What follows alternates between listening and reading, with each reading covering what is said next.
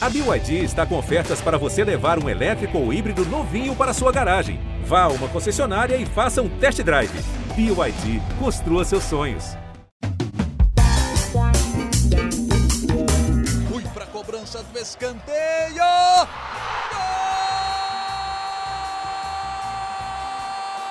Para explodir o Estádio Independência em Belo Horizonte. Um dia que pode ser histórico para o América. Olha o Danilo, limpou para bater. Gol!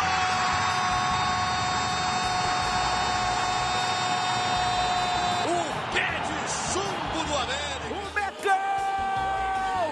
O Coelho! Está entre os quatro melhores do Brasil! Um abraço a você que nos acompanha, GE América, chegando para você, esteja onde você estiver, no horário que for, na plataforma que for. Vamos falar de América aqui um pouco mais, já que depois de cada rodada do campeonato, cada jogo do Coelho, a gente repercute o resultado. E hoje a nação americana vai falar de novo de vitória, né, minha gente? Nas últimas rodadas tem sido raro é a gente fazer uma edição aqui do nosso podcast com algo negativo para o Coelho, né? O Coelho tá embalado, tá muito bem, venceu o Ceará fora de casa, foi ao Castelão, bateu por 2 a 1 um o adversário, deu o troco, o Ceará tinha vencido em Belo Horizonte no turno, o América dá o troco e vence como visitante, e segue na cola do Atlético, grande rival que é o sétimo colocado, e também das outras equipes ali de G6, quem sabe olhando até para uma posição acima em vaga direta de Libertadores, e aí teria que sustentar essa arrancada um pouco mais. Eu sou Henrique Fernandes, para trocar ideia comigo sobre a vitória do Américo 2 a 1 contra o Vozão, vou dar minha primeira saudação a Laura Rezende, que é setorista do clube, que acompanha todas as coisas do Coelho. O americano ficou um pouquinho desconfiado, o, o, o Laura, eu não tenho procuração falar em nome da torcida, mas o time tinha dois jogos fora de casa. E aí, se você analisa, uh, o jogo contra o Cuiabá era menos difícil que o jogo do Ceará, pelo menos num pensamento. Na teoria, inicial. né? Na teoria, né? Esse campeonato surpreende muitas vezes, né? No ano passado, por exemplo, o América ganhou do, uh, do Cuiabá lá, né? Conseguiu ganhar lá na Arena Pantanal. O time perdeu na rodada passada, esse jogo contra o Cuiabá não foi bem, perdeu. E aí foi para o jogo contra o Ceará no sábado, o torcedor um pouco mais desconfiado. Mancini mexeu pra caramba no time, teve que fazer uma série de mudanças que daqui a pouco a gente vai citar. O time respondeu, meteu 1 a 0 meteu 2 a 0 tomou um gol no fim, sustentou 2 a 1 42 pontos, oitavo lugar. O time retomou a confiança, Laura Rezende. Tudo bem? Fala Henrique, fala Jaime, o torcedor americano também. Eu acho que essa confiança nunca se foi, viu, Henrique? O América estava aí com uma sequência de nove jogos invicto, teve a derrota para o Cuiabá, mas eu acho que faz parte é, do jogo, do, do, campeonato, e aí só deu continuidade no trabalho que estava sendo feito, que está sendo feito, e conseguiu uma vitória bem importante. Achei que é, foi um jogo bom para o América, com algumas peças individuais se destacando depois de muito tempo. A Loísio fez uma partida muito boa, não estava sendo titular nesse time, então eu acho que é, foi só uma continuidade de trabalho, não é uma retomada de confiança, porque essa confiança nunca se perdeu. O América tem um coletivo muito forte para brigar de fato por uma vaga na Libertadores novamente, né? É, muita gente que não, não conhece o time, que não não acompanha o dia a dia, até de fora de Minas Gerais, fala: nossa, mas o América era aquele time que subia, caía, subia, caía, e agora, pelo segundo ano, está na Série A, fazendo uma campanha que alguns times grandes não conseguem fazer muitas vezes, e vai de novo brigar por uma vaga na Libertadores. Esse é o América. E, e, esse negócio de a confiança abalada, acho que eu tô aqui tocado. Sabe o palpite GE, né, Laura? Aquele, aquela coluna Claro que sei, o torcedor já pegou no seu pé aí. Ah, que torcedor do América pega muito no meu pé. Vou fazer aqui o meu, meu desabafo. Pô, eu aposto muito no América também. E no jogo contra o Cuiabá, eu tava até de férias, cara. Fiz a postagem, é, fiz a aposta, né, pro pessoal que cuida do, do palpite GE, né, de uma forma geral. Apostei no América contra o Cuiabá. E o América perdeu Aí eu falei, poxa, agora contra o Ceará não tem como ir de novo, porque, pô, querendo ou não, bate uma dúvida, né? Aí fui no Ceará, o América ganhou. Aí os caras vieram em cima de mim, poxa, quando vocês forem me provocar, porque eu errei uma aposta que eu fui contra o América, eu acho até justo, eu apostei contra o time de vocês, americanos. Mas lembre quando eu apostei a favor, o América me deixou na mão também, porque foi o que aconteceu contra o Cuiabá. Tô brincando, isso faz parte, problema nenhum. E, e, a minha expectativa era que o América não voltasse com três pontos desse jogo contra o Ceará. Jaime Júnior, é, você ficou surpreso também com o resultado, a atuação? Ou é isso mesmo? O América vai pegar time de briga contra o rebaixamento, independentemente da dificuldade do jogo, da distância da viagem, do resultado anterior, o América pode bater qualquer um. Você pensa dessa forma? Não que o Ceará seja um dos times mais fortes do campeonato, mas é um time sempre embaçado de você enfrentar jogando lá no Castelão, mesmo com uma campanha comandante não tão forte como temporadas anteriores, né, Jaime? Um abraço. Um abraço, Henrique, um abraço para Laura, todos que nos acompanham. Esse era um jogo de difícil prognóstico, porque quando a gente pega o Ceará em casa, sempre difícil jogar lá, sempre difícil vencer lá.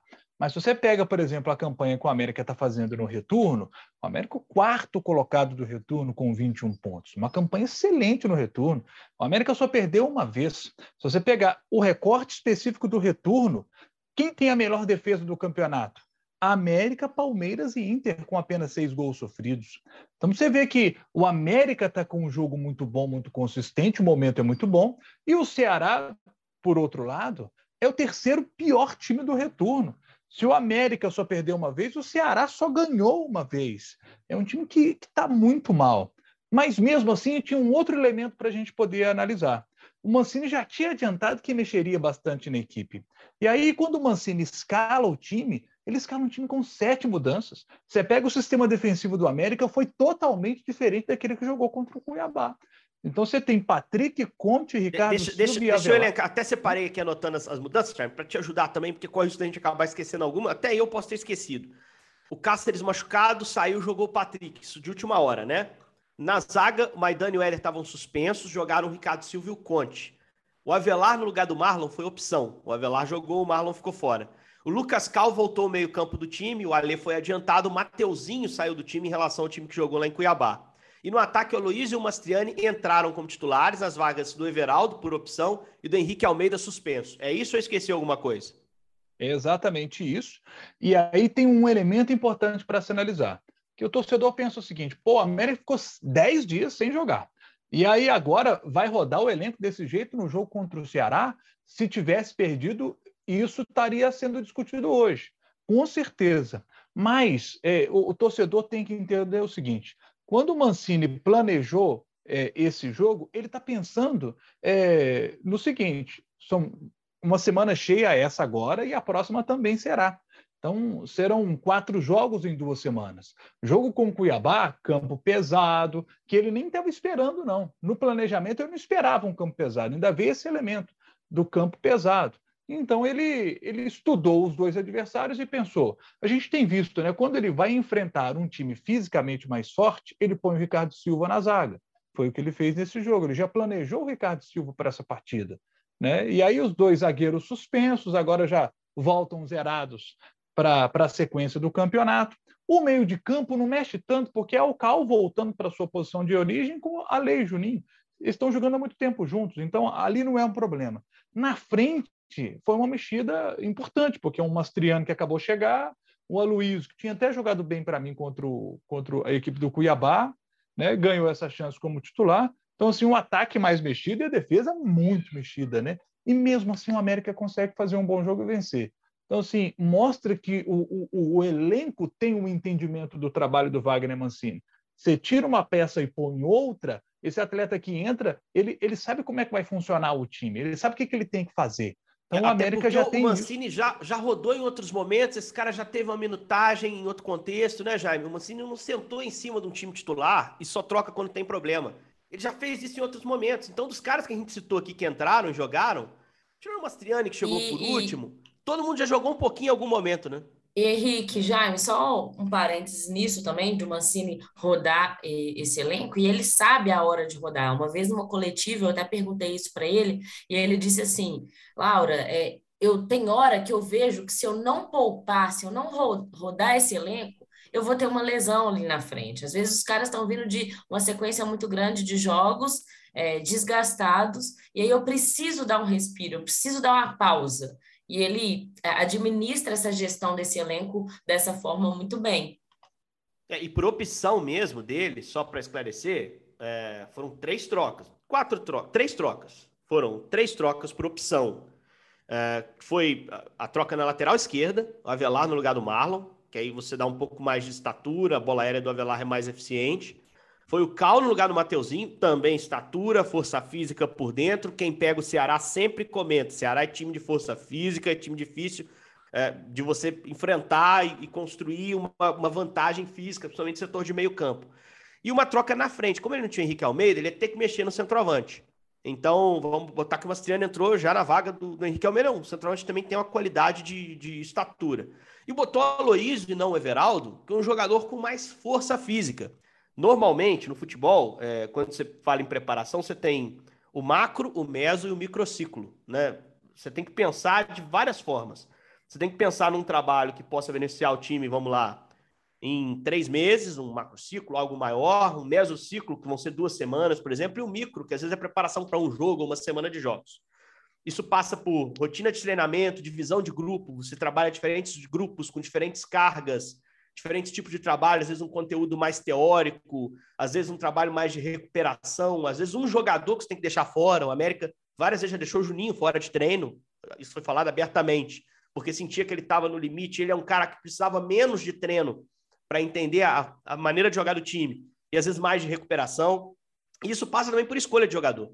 O que o Jaime está explicando, e eu concordo 100% com ele, isso foi falado também pelo Mancini na coletiva, é que o Mancini trabalhou um microciclo para essa semana, sabendo que tinha dois jogos, Cuiabá e depois o Ceará, é, e duas viagens as... desgastantes também, né, Henrique? Isso, não voltou isso. até que isso, Até que é, uma coisa foi vantajosa, porque você vai até o centro-oeste e sobe. Se fosse o inverso, talvez fosse, não sei, é uma primeira mas, perna de viagem emendou, até Fortaleza.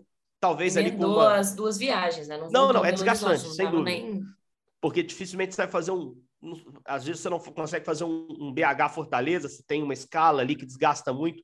Foi menos mal ter passado primeiro para o centro-oeste depois ter chegado uh, a Fortaleza, embora o que defina isso seja logística, mas ele trabalhou um planejamento de treino, olhando para esses jogos, sabendo que não voltaria a CT, e escolhas no grupo de acordo com o adversário. Então, esse trabalho foi muito bem feito. Ele não volta invicto da sequência, ele perdeu o jogo em Cuiabá, mas volta com três pontos, cara. Que no cenário hoje do, do, do América é um, é um bom negócio. O América se sustenta, porque ele passa duas rodadas fora é, conseguindo somar ali 50% dos pontos.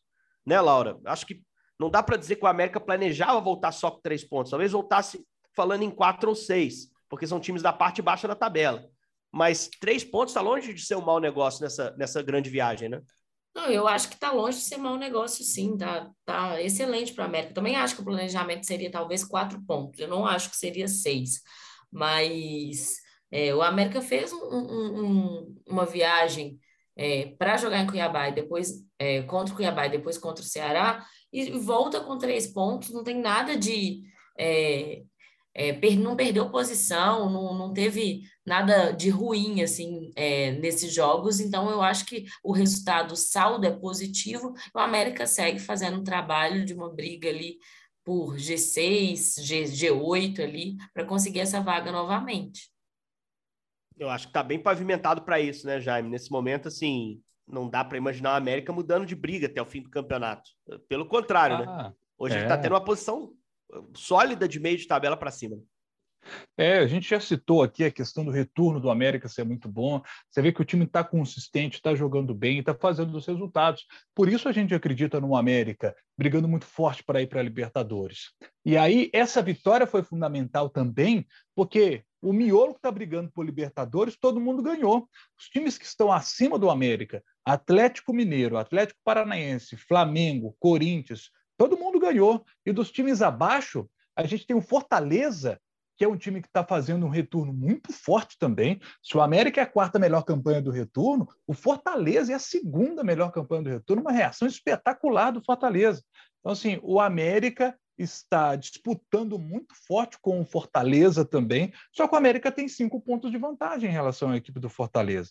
Então, essa é uma vantagem extraordinária que o América tem. E com um detalhe: sábado, dia 15 de outubro, anote na agenda, torcedor do Coelho, tem América e Fortaleza.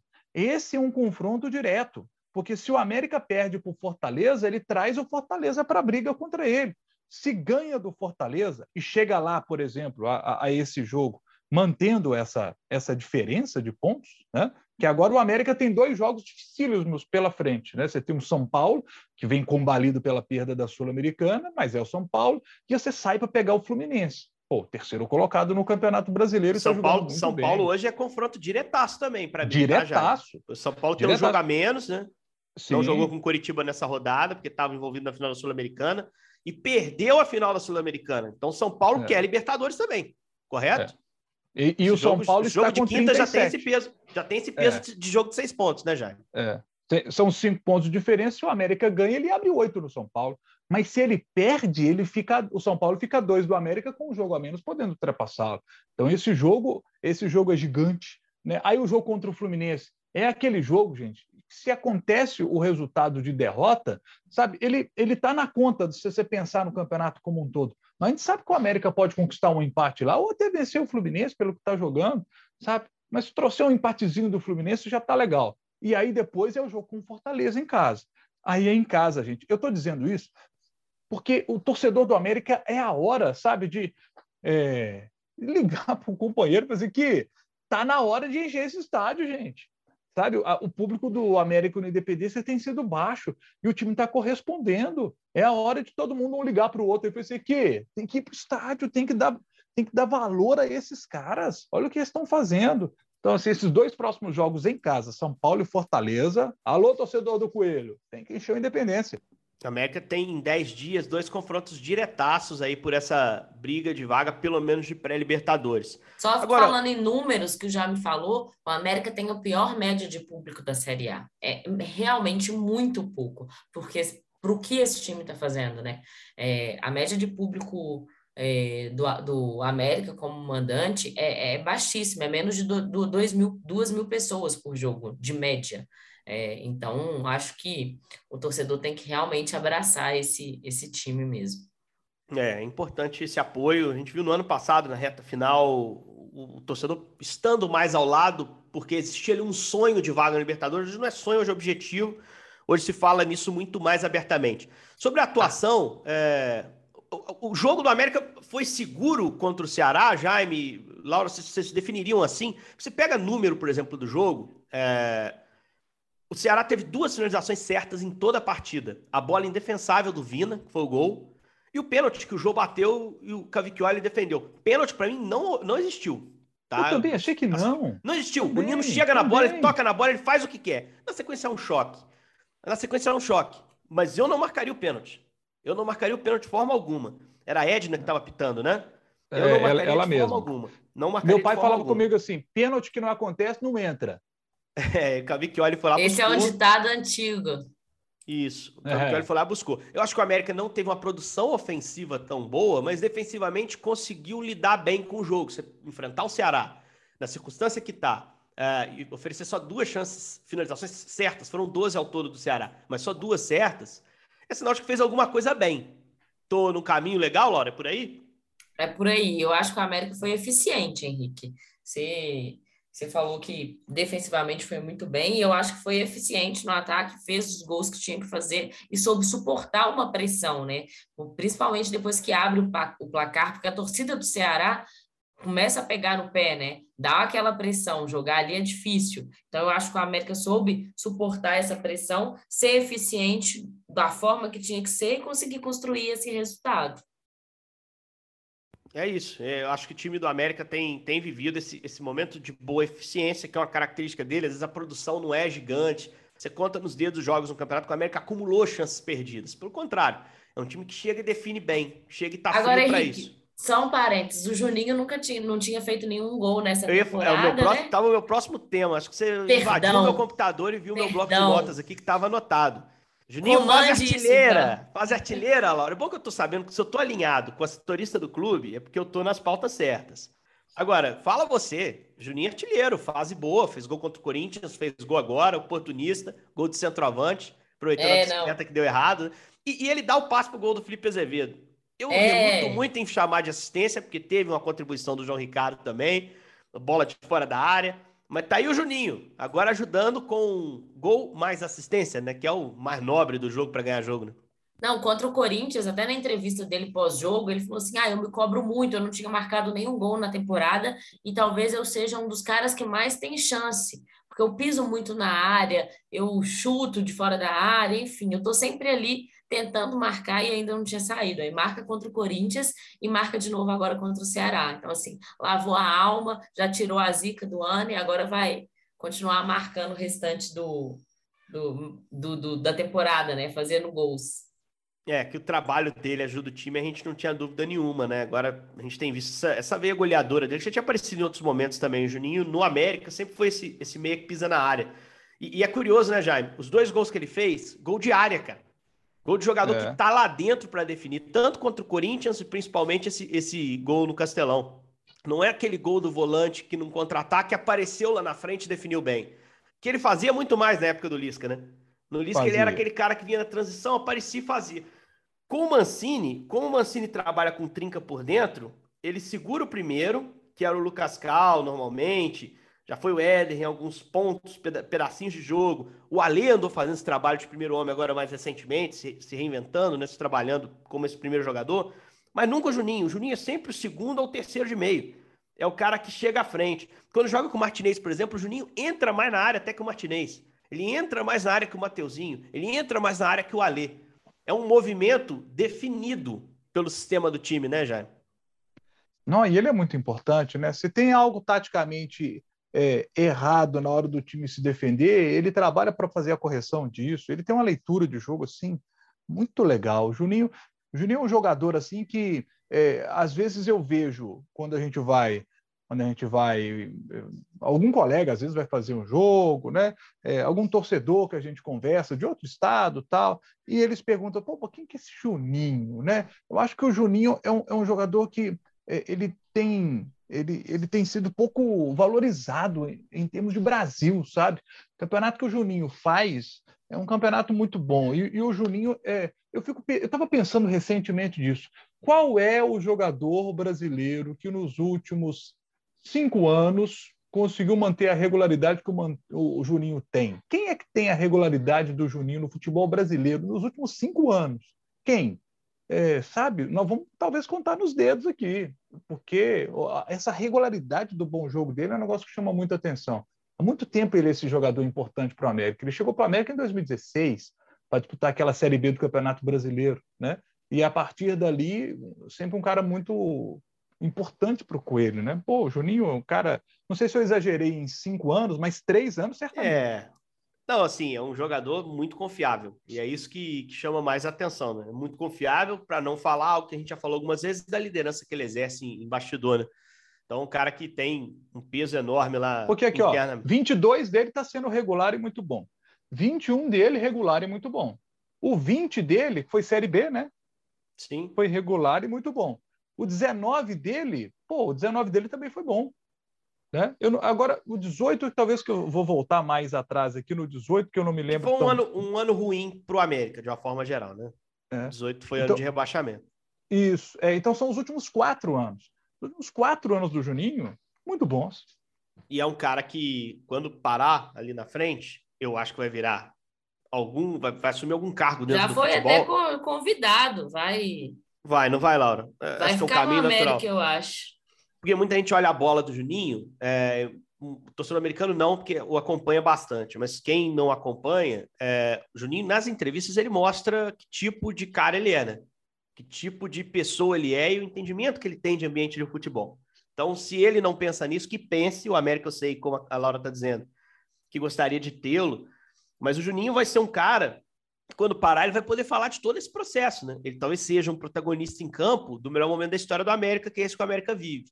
Então ele vai ter uma história para contar ali de altos e baixos, de é, chegar lá em 16, cair, em 17 subir campeão, 18 cair de novo no Maracanã, no último, último jogo, na última partida da temporada. E aí, 19, começar mal bater na trave, 20 subir como vice-campeão, 21 para frente, colher frutos, né? Então, o Juninho é um cara, ele é a prova viva, né, dentro de campo, por ser o jogador mais longevo do clube, de toda essa reconstrução ou construção do América, que hoje vive um momento maravilhoso, que está se refletindo no campeonato. Últimos 11 jogos, só derrota para o Cuiabá, são seis vitórias e quatro empates. além de um cartel muito bom, um cartel com muitas vitórias, não é um cartel com tantos empates. Nesse momento é a segunda melhor campanha do segundo turno, tem 21 pontos. É, é a quarta melhor campanha do segundo turno, com 21 pontos, melhor dizendo, atrás do Internacional, 23 pontos, Fortaleza 22 e do Palmeiras com 21. O América também tem 21. Dos sete times que estão na frente do América na classificação do brasileiro, a campanha no segundo turno do América é melhor que de cinco.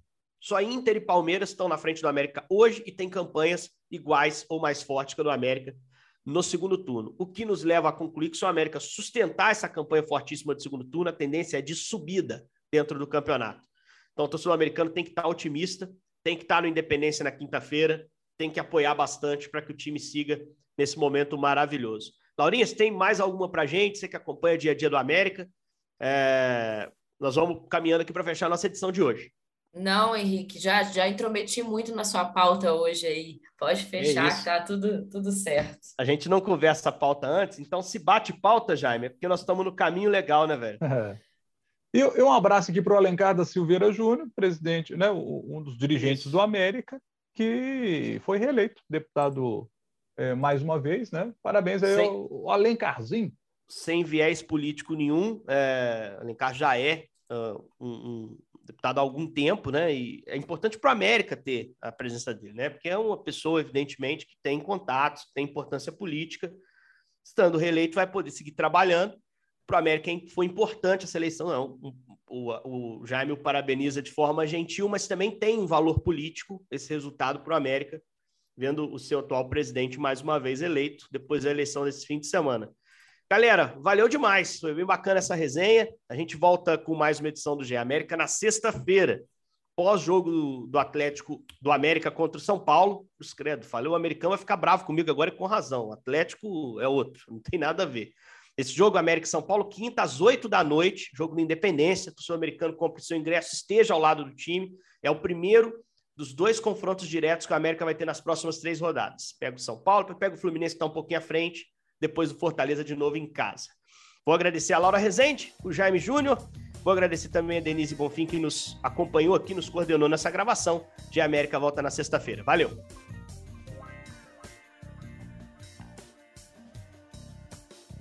Fui para a cobrança do escanteio.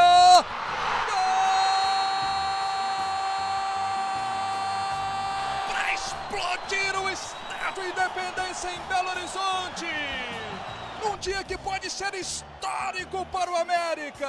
Olha o Danilo, limpou para bater. Gol!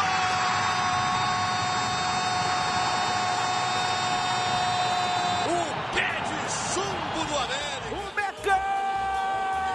O Coelho! Está entre os quatro melhores do Brasil.